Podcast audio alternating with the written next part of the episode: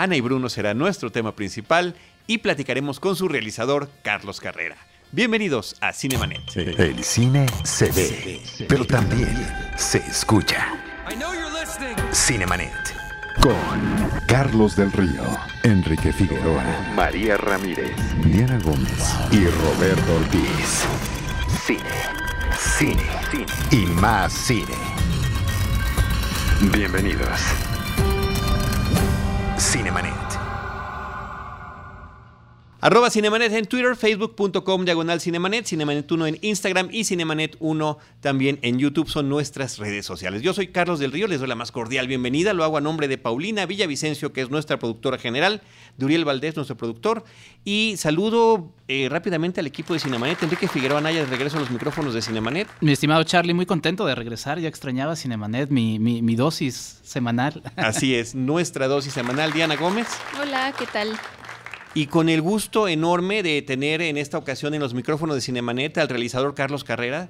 Muchísimas gracias, Carlos. Gracias por darte el tiempo en esta apretadísima agenda de medios que has tenido, de tener unos momentos para estar con nosotros en Cinemanet. No, gracias por la invitación y pues aquí estamos. Hemos seguido tu carrera a lo largo de muchos años, prácticamente desde el héroe. Sabemos que has hecho cosas antes, Ajá. pero bueno, el héroe es particularmente significativa. Animación, además. ¿Sí? Y ahora regresas con este, digo, regresas porque has estado constantemente. Sí, no constantemente, nunca, nunca pues. de la animación. Empecé haciendo animación y he seguido haciendo animación. Eh, pues los cortos no, no, tienen como la misma difusión. Eh, el héroe sí se vio más, pero eh, sí he seguido haciendo animación, tanto de chamba como pues de expresión y, y, preparando esta película de largometraje, es mi primer largometraje animado, es mi ópera prima de animación ya en, en, por llamarle de alguna por manera. llamarle de alguna manera de la, mi novena, mi octava película y este pues estoy muy contento de que finalmente se cumple el ciclo, las películas se hacen para el público y la película por fin va a llegar al público. Sí, pero ese proceso de esta animación en particular, de la que habíamos escuchado a lo largo de los años, sí. pequeñas situaciones eh, de tus diseños que nos compartías y que podíamos ver, bueno, cuánto tiempo fue de, de trabajo desde de, su gestación. De, de, trabajo constante, bueno, hace mucho empezamos a trabajar la historia. Eh, la historia, pues yo creo que estaba escrita por ahí, la primeritita historia, todos, todos los guiones este, tienen que madurarse y crecer, pero la primeritita historia yo creo que fue por ahí del 2007, 2008, y la producción en forma comenzó en el 2010, por ahí de octubre del 2010. 2010, imagínate nada más. Lo que quisiéramos ahorita preguntarte, que compartieras con el público, ya vimos la película nosotros, eh, pero que brevemente, sin echar spoilers, sí, echar spoilers. Eh, contarle al público de Cinemanet de qué trata Ana y Bruno. Ana y Bruno trata de una niña que se hace amiga de los seres imaginarios de los pacientes de un hospital psiquiátrico. Y eh, con ayuda de estos eh, logra reunir a su familia que se separa por unas circunstancias que verán en, las, en, la, en la película y bueno, consigue así con la, la, la, amistad que crea con estos seres y con otros que va conociendo a lo largo de la película, logra reunir a su familia al final. Muy bien, Enrique. Una película muy emocionante que ya se ha platicado en, en, otros espacios, es un verdadero montaña rusa de emociones, ¿no? Y, y un trabajo al que finalmente eh, llegas, Carlos, después de más de 15 trabajos en animación y dibujando también en juntas, y la verdad es que es, es, es un proceso que finalmente eh, culmina y que te debe dejar muy, muy satisfecho, ¿no? Sí, sí, sí, sí, es lo que siempre había querido hacer. Eh, yo tengo entendido, yo estoy hablando más bien por parte de, del público que está viendo una obra pues sin conocer realmente mucho del el background que tiene. Eh, está basada en una novela gráfica, ¿es verdad? ¿Sí? eh, la, película, la película se escribió para, para, para hacer perdón, el guion se escribió para, para hacer película, era un, un, argumento largo, era como una, un, una, historia, y el autor del guion decidió este, pues, hacer tener la intención de, de, de, de, hacer aparte una, una, una, novela y apenas está trabajando la novela gráfica y va a salir, este, creo que publicada pronto, no, no tengo bien la fecha, pero va a salir publicada, digamos, la historia original en la que se basó la historia que acabó en la película. Ok, ok. Entonces estamos hablando de que primero, en todo este tiempo, fueron varios años. Sí. Hubo un, un trabajo de guion y ahora es al revés. No, no como lo están difundiendo. Sí, sí, sí, es como muy, muy, muy, muy raro el proceso. Ok. Y por ejemplo, ya se había dado, eh, por ejemplo, eh, con el crimen del padre Amaro, primero pues este, este, existió la novela de esa de Queiroz, Vicente Leñero hizo la adaptación al guion, eh, hicimos la película, este, a Vicente pues, pues, no le gustaron cómo quedaron algunas cosas, digamos, y regresó a, dar a conocer la versión original, el antes de la película, digamos. Y entonces hizo una novelita basada en su guion. Es que es un, algo parecido en este caso. Sí, muy curioso, ¿no? O sea, una novela basada en su guion, basada en otra novela. Esa, eh, aquella, sí. Sí, aquella, aquella, aquella, sí, sí, sí, sí. así es. Definitivamente. Oye, platícanos del diseño de los personajes, porque estamos hablando de un universo que puede ser entrañable, al mismo tiempo puede ser perturbador. Eh, es, me parece que muy, pues hay un diseño muy claro, hay un estilo que estás, eh, y que además tú eres el, originario de estos, de estos dibujos primeros, ¿no? Sí, sí, bueno, yo y con la ayuda de, de, Emi Hernández y de Gabo Gedovius y de Israel Hernández y, y de Adolfo Díaz. Cuando recibí el guion, cuando recibí la historia maravillosa que me encantó, eh, empecé a trabajar con el guionista y luego, eh, para completar ese trabajo y para ser más claro, dibujé toda la película, digamos, dibujé una versión del guion, pero ya dibujado, en donde entraron nuevos personajes que no estaban escritos, en donde se le añadieron subtramas y luego a partir de ese...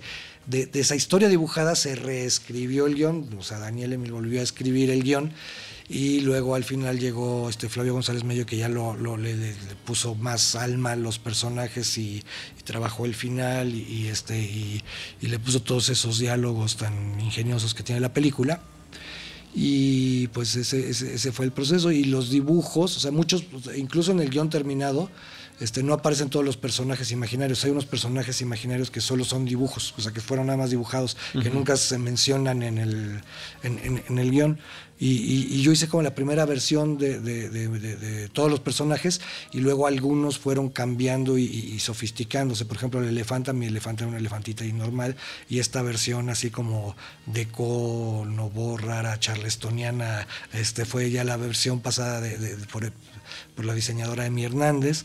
Y este, por ejemplo, mi, arpía era una arpía normal, pero entonces le dije a, Emi, a ver, hazte una versión como si fuera Louis Brooks, y ya hizo este, este o, yo tenía un chango pulpo y Gabo Geovius agarró y hizo otro chango pulpo más como orangután, menos como, como changuito como era antes, en fin. Este, y, y sí, pues son dibujos que, que que, han vivido conmigo mucho tiempo, pues, o sea, son desde, desde si veo dibujos míos de, la secundaria, pues ya hay este, los muñequitos cabezones, ojones que se repiten acá. Los ojones, efectivamente, ¿no? Es una, es una de las, de los, y sobre todo el personaje principal de Ana y de Bruno también, ¿no? Con sus dos ojos tan peculiares. Una constante retroalimentación en todo este, este proceso. Y esas, ¿guardas tú esas eh, todos esos dibujos, todos esos Sí, muchos muchos están aquí, aquí hubo, hubo muchos este, pues hechos directamente en, la computadora, sí están los archivos, pero sí ahí conservo los cuadernos cuadriculados donde están todos los mm. diseños originales, ahí está, o sea, sí conservamos todo, tenemos eh, todo el primer storyboard, que antes de, porque el segundo ya fue digital, ya fue este hecho en Photoshop, y este Sí, se está todo el proceso, está, se podría hacer un libro también Eso de te iba a decir, si todos están haciendo sus, están haciendo sus publicaciones. Sí, sí, sí, estamos también viendo cómo, cómo, cómo juntamos ese material para hacer un el, libro del arte de, Ana. Que son, que son libros muy atractivos para cualquier tipo de película, pero muy en especial en los de la animación, donde hay un proceso evolutivo sí, yo tengo a lo largo de los años. Toro tengo, ya tengo muchos, pues.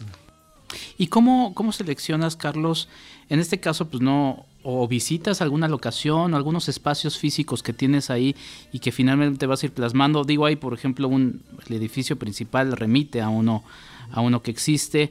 Eh, ¿cómo, ¿Cómo vas creando estos espacios físicos? Pues hubo mucha investigación fotográfica, la película pasa en los 50, pues, yo estoy mayor, pero no tanto, no, no.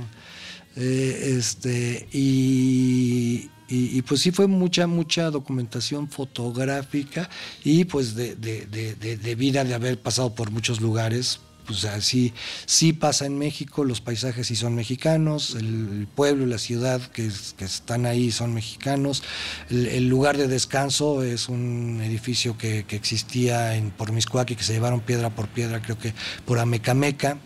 Este, ¿Cuál, edificio? Este, ¿La, Castañeda? sí. Sí, sí, o sea, es, o sea el, edificio, la estructura, es, está basada en, documentos este, fotográficos. Y bueno, pues, pues, pues esa fue la investigación porque hay que decirlo que también parte de la película viaja posteriormente a, la India, ¿no? Y entonces quizá ahí tendrías que tener algunas referencias que quizá no son tan claras. No, pero o sea, les tuvimos que explicar que es una flor de cempasúchil, que es un taco, ¿no? O sea, porque sí tienen su comida ahí muy rica, pero, pero sí, o sea, para que entendieran qué es un taco, cómo se parten las carnitas para un taco y todo eso, pues sí, les explicamos y bueno, pues sí agarraron la onda. Además, este, en, en, en la India también aprendieron a hablar vocalmente español. Yo les ponía como fonéticamente cómo tenían que mover la boca. Fue un trabajal también. Fue otro, otra producción aparte, fue la, el acabar la película en la India pero fue como, como hacer otra película. Para un público enorme. Eh, hablando un poco de esto, ¿qué significa esta película en el papel que puede llegar a tener en el cine mexicano? O sea, realmente a nivel técnico, pues no sé, entiendo que es como, como pionera, ¿no? En una técnica que no se ha usado, que es costosa. Pues... Eh, mi responsabilidad fue pues con la historia y con la calidad de la animación que queríamos conseguir y o más allá de eso, pues no son este, como competencias ni carreras. Esta es otra película de animación distinta a la que se ha hecho y pues sí hecha con, con mucho amor al oficio tanto del cine y de contar cuentos en cine, como del el arte peculiar de dotar de vida cosas que no existen, que es la animación. de, hacer que unos muñequitos tengan alma y que respiren y que transmitan emociones.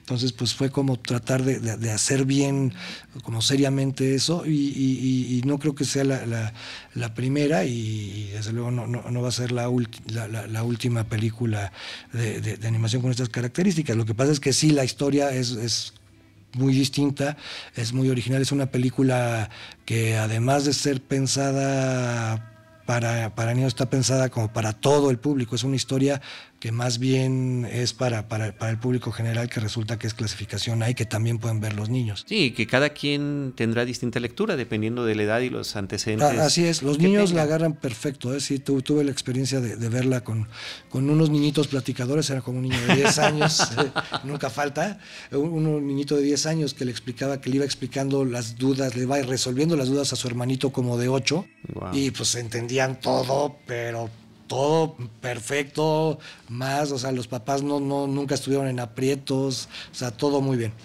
Qué padre. Me sumo a la inquietud de la, de la pregunta de Diana, porque el cine mexicano en términos de largometrajes de animación pues no ha tenido tantos, la historia no es muy, grande, no empieza en los 70 con los Reyes Magos y de ahí pasa mucho tiempo. Sí, o sea, las películas, o sea, empezó digamos como muy promisoriamente eh, el pues, la producción de largometrajes mexicanos con Los Tres Reyes Magos, que se pasó de presupuesto de tiempo, como sucede con la animación, pero fue, pero estuvo, estuvo muy bien, estaba basada en una tradición mexicana, era, era una película como navideña, hablaba de los Reyes Magos, ¿no? del nacimiento, de, las posadas, era como, como, como estructurado con, con todos los, no sé cómo se, las etapas de pedir posada, no sé cómo se diga eso.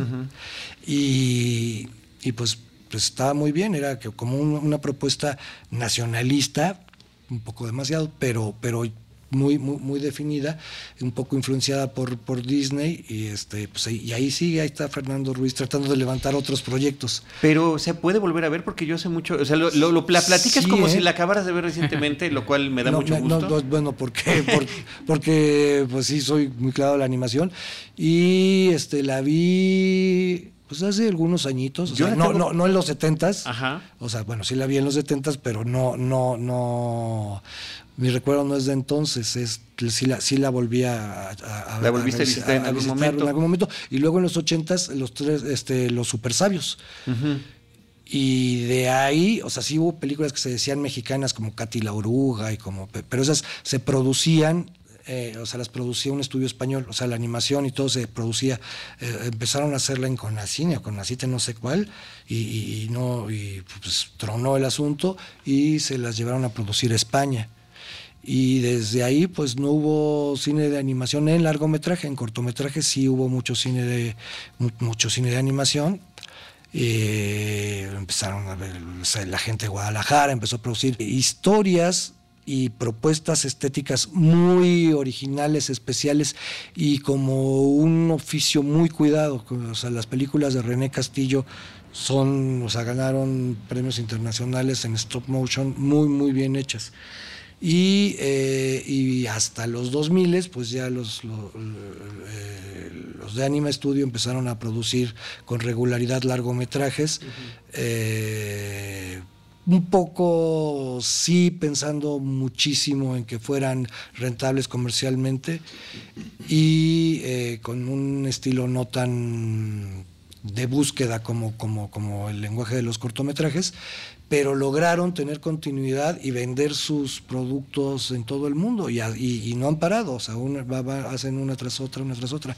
Este año estrenaron dos películas de animación.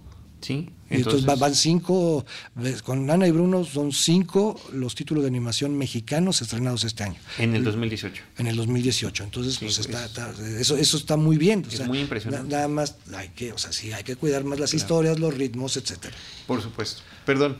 Este, yo tengo la de los tres Reyes Magos en el, recuerdo, no la he podido volver a encontrar. Eh, y, pero me acuerdo del Diablito y el Diablito me recordó, había un Diablito que... O Ah, no, no, Diablito. No, sí, un Diablito. Murcio se llamaba algo así. Ese. Ese. Era malo y finalmente se convierte en bueno, ¿no? Sí, se vuelve Y por alguna razón me, me, recordó a... A Bruno, o sea, no sé si, si en el pues consciente o inconsciente, claro, los dos, son, verdes, los dos son pequeños y los dos sí, y son traviesos. Sí, sí, sí, pues uno es flaquillo, el otro es más gordito, pero sí son este más rellenito. Sí, sí. Bueno, de las libertades que da eh, la animación está este asunto de poder crear personajes. Ahorita quisiéramos que nos platicaras un poquito de cada uno de estas proyecciones ah. de los diferentes personajes, porque nos estabas comentando datos de algunos de ellos, pero bueno, está este de la obsesión por el tiempo, que al final de cuentas es una colección de un personaje mecánico, ¿no? Casi robótico, lleno de, piezas de reloj. que fue una maravilla, o sea, es una maravilla de ingeniería del rig. El rig es los mecanismos que se tienen que crear para que los muñecos se muevan. Entonces, o sea, la programación del, mecanismo de movimiento es una maravilla. Además, el modelado de cada una de las piezas y el diseño de ingeniería de, ese muñeco es una cosa. Y que tiene tics, ¿no? Además de tiene tics, tiene tics. Sí, que además es un personaje muy disfrutable porque cuando uno lo ve en pantalla pareciera que proviene de otra película, ¿no? O que, que, viene de otro mundo y que se inserta perfectamente con la personalidad de este personaje, que parece que está en otra onda y, resalta de una riqueza muy importante. Mauricio Isaac es Tic. Tic. Eh, Carlos, ¿Qué, referencias? Ahorita hablamos un poco de la, de la, animación mexicana que tiene una muy, muy corta historia, pero ¿qué referencias de, otras animaciones eh, tienes eh, que tú también viste? Eh, eres parte también de la academia en los Estados Unidos de, y ves mucha animación. ¿Qué referencias ves y que y, además de las propias que, ya lo decíamos, también hay muchos trazos que se notan en tu trabajo anterior que se plasma. Sí, sí, sí, bueno, las películas son una influencia de todo, pues no son nada más de películas. De hecho, este, a mí no me gustan mucho las películas que son muy referentes a películas, me gustan más las películas que se refieren a la, vida y, y, mi fuente de inspiración fue desde la pintura, pero más específicamente en la, animación, eh, lo que sí me marcó pues fueron este, Chuck Jones y Tex Avery. Mm. Y este creo que está muy fusilado algunas cosas. Sí, exacto. Están muy de, sí, de las de Warner Brothers donde los personajes ya estaban más arrugaditos y se les caía el pellejo y se agachaban y se les e, esos, esos y, posaban y se quedaban así como congeladitos pensando qué, qué les había ocurrido. Esos esos, tanto de animación. Y luego, por otro lado, pues descubrí muy joven, porque había cineclubes en ese entonces, y de repente pasaban en, el Museo de Antropología este ciclo de animación checa.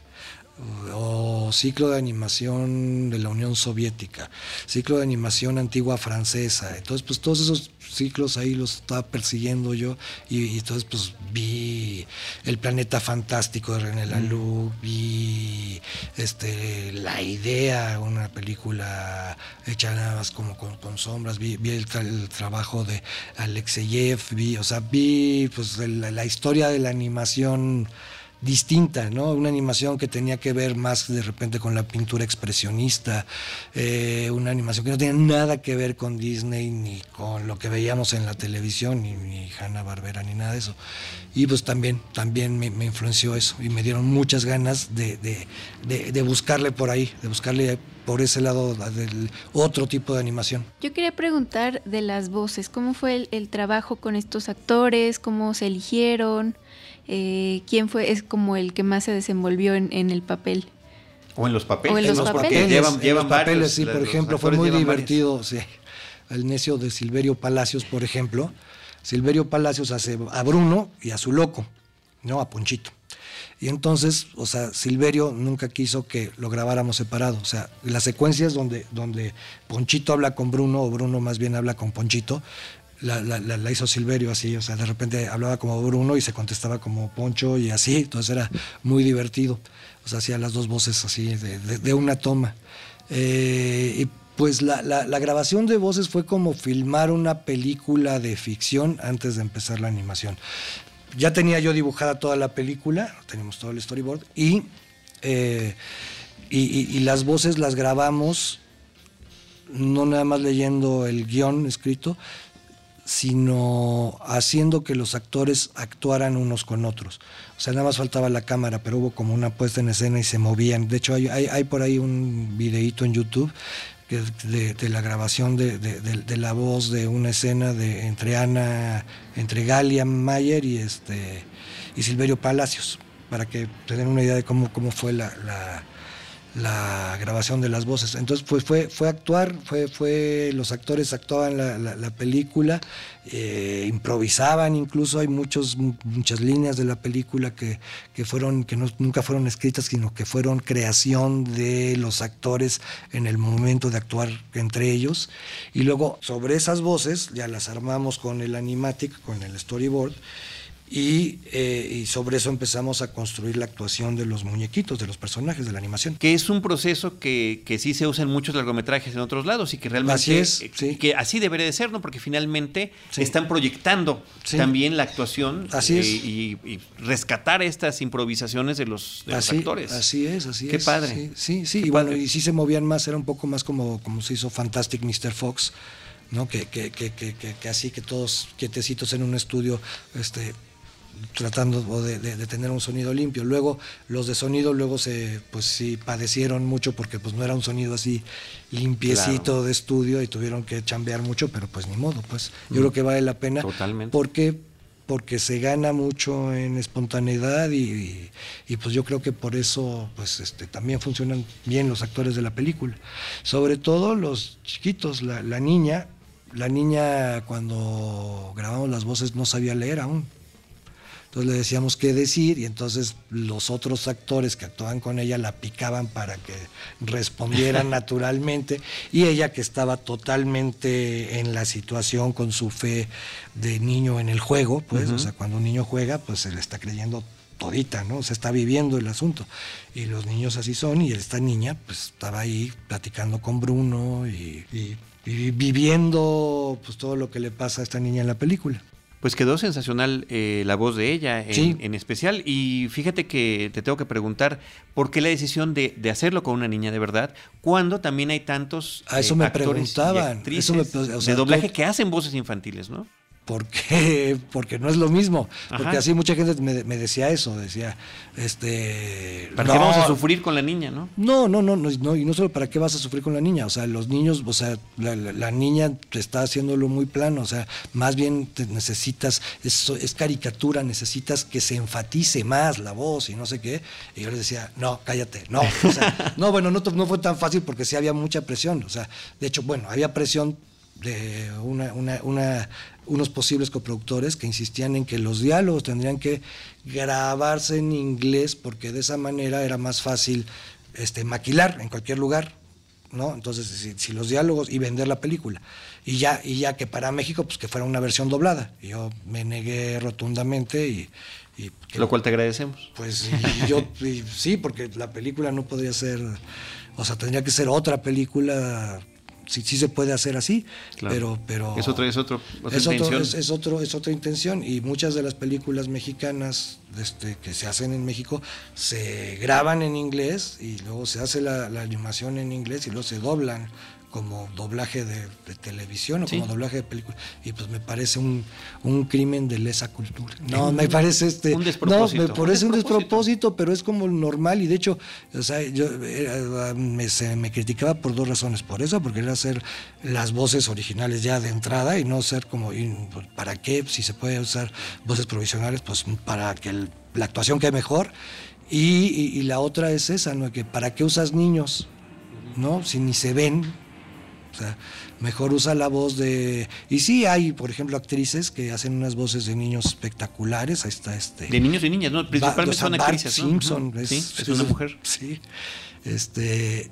Eh, y lo hace espléndidamente, pero, pero pues yo quería que fueran niños aquí no, la energía es otra, el, ritmo es otro, y, sí quería que eso fuera muy natural. O sea, de hecho quería que, que, los, lo, que los personajes imaginarios tampoco hablaran como caricatura mucho, pues, o sea, que sí hablaran como, pues, como hablaría un ser imaginario con esas características locas, pues, pero que tampoco fuera como este sobreénfasis de, de dibujos animados normales sino que una, una actuación más natural. Hay, hay, muchos elementos en la película, cada uno permite eh, profundizar sobre uno de ellos. En este caso me gustaría preguntarte de la música, porque además también la música nos va contando una historia. Sí. Eh, ¿cómo, ¿Cómo trabajas justamente con eso, con, con el hecho de que el compositor propone algo y tú tienes también tu, idea. ¿Cómo vas? ¿Cómo fue ese proceso de irlo trabajando? Eh, Pablo Bach, el productor, que es muy valiente y no, y no, y no, y, no le da vergüenza nada, hizo un casting de músicos. O sea, los puso a prueba y los, hizo componer la primera escena, la, primera escena que, que, produjimos, que fue la, escena donde Ana está dormidita y conoce a Bruno. Esa fue la primera secuencia que se filmó de la película y fue nuestra prueba de cómo se iba a ver, porque a todo el mundo le decíamos, no, es que va a estar increíble, va, animación tipo Pixar. Este, que es lo primero que veíamos, ¿no? Yo me acuerdo. ¿no? Pues no, pues nadie nos creía hasta que ya hicimos la, la escena piloto y ya pudimos convencer a más personas. Entonces, con esa escena Pablo lanzó un concurso a varios músicos para que hicieran la música de, la escena y ganó Víctor Hernández, Stumhausen, y pues ya con él seguimos trabajando. Y eh, pues fue un proceso de, muy rico de comunicación y de propuestas y de contrapropuestas y de por ahí sí, por ahí no. Eh, y pues la, toda la música y además es una película muy guiada por la música, o sea, la columna vertebral de la banda sonora es, la música. Y no es una música obvia, no es una música de violincito cuando está triste. ¿Ahí tú este, tenías alguna este, referencia? Guitarrita cuando está contento. Eh, eh, pusimos la, la, digamos, la, primera versión de dibujos con voces ya tenía música temporal de así de, la que me gusta y se la puse. Que deshacemos y está muy mal hecho porque luego queremos que ya nos casamos con esa idea, pero Víctor es tan inteligente que no le imitó, no quiso irse por ahí y hizo toda otra propuesta. Muy bien. Eh, nos platicabas que la historia está ubicada en los años 50. Nuestra primera pista como espectadores es cuando vemos los automóviles. Sí. ¿no? El primer automóvil, el automóvil de la familia cuando inicia la cinta. Ah. ¿Por qué en esta época? Por el tratamiento que le quieren dar a a los pacientes. O sea, sí, sí, no, no podía, y bueno, y por, porque pues tendría que haber muchas dificultades de comunicación. O sea, sí podría haber sido hasta en los 70 pues, en los 80 pero sí alcanzaba los 80 se alcanzaba. Sí sí sí pero pero pero ya no más para acá o sea ya ya ya ya hubiera sido muy fácil que Ana le dijera oye jefe vente no pues te, ven por mi mamá y ya listo se acaba el problema. Pero este sí hay una idealización de, de la época de los vestuarios de, las eh, de la arquitectura aunque sea rural lo que podemos ver sí sí sí sí. este y también de ciudad eh, de, esta época, ¿no? Los sombreros, en fin. Pero pues era como convivía más el México rural con el México urbano en esa época. Okay. ¿Y habrá pronto algún otro proyecto de, de este tipo? Pues no sé si pronto, porque la animación se lleva muchos años, pero ya empecé, o sea, ya tengo una historia, tengo un guion escrito y tengo eh, pues la, película dibujada, ya está dibujada la película y pues ahora conseguir financiamiento, a ver cómo le va a la película de Ana y Bruno, porque pues si le va bien, yo creo que va a ser más fácil hacer la segunda. Claro. Este, si no le va bien, pues va a estar muy difícil, pero, pero sí, pero ya, ya, ya tengo avanzado bastante en la parte de preparación de, otra película de animación. Pensando en el público infantil eh, que nos platicabas hace ratito, de repente no sientes, yo como padre digo, ay, no estará muy fuerte para mi hijo, todavía no la veo con él, la voy a ah, ver este fin de semana, tiene ocho años ya cumplidos. Exacto, es lo que quiero ver.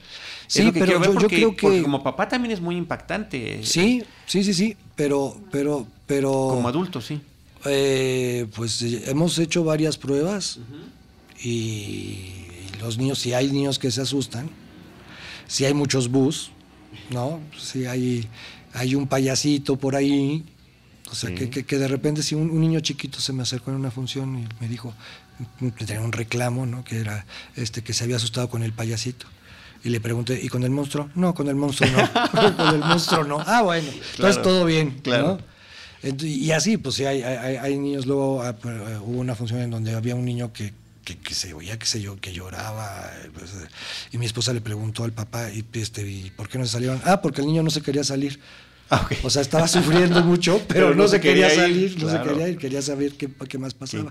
Entonces, este, pues sí creo que, que, los niños aguantan más y luego de repente nosotros los padres sí tenemos más, más miedos y más este, reservas y, nos hacemos historias que de repente pues no suceden con, los niños los niños son más valientes y listos de lo que nos imaginamos. Y bueno y uno como padre pues siempre quiere proteger a, los niños que no, que no se pongan tristes, que no sufran, que no se asusten, que, pero a los niños. Eh, hubo una película en el 2006 que se llamó Monster House, que era de miedo y que se trataba de una mansión embrujada en donde había, este, creo que el cadáver de una viejita enterrada en el sótano, no sé qué, y fue un exitazo con los niños.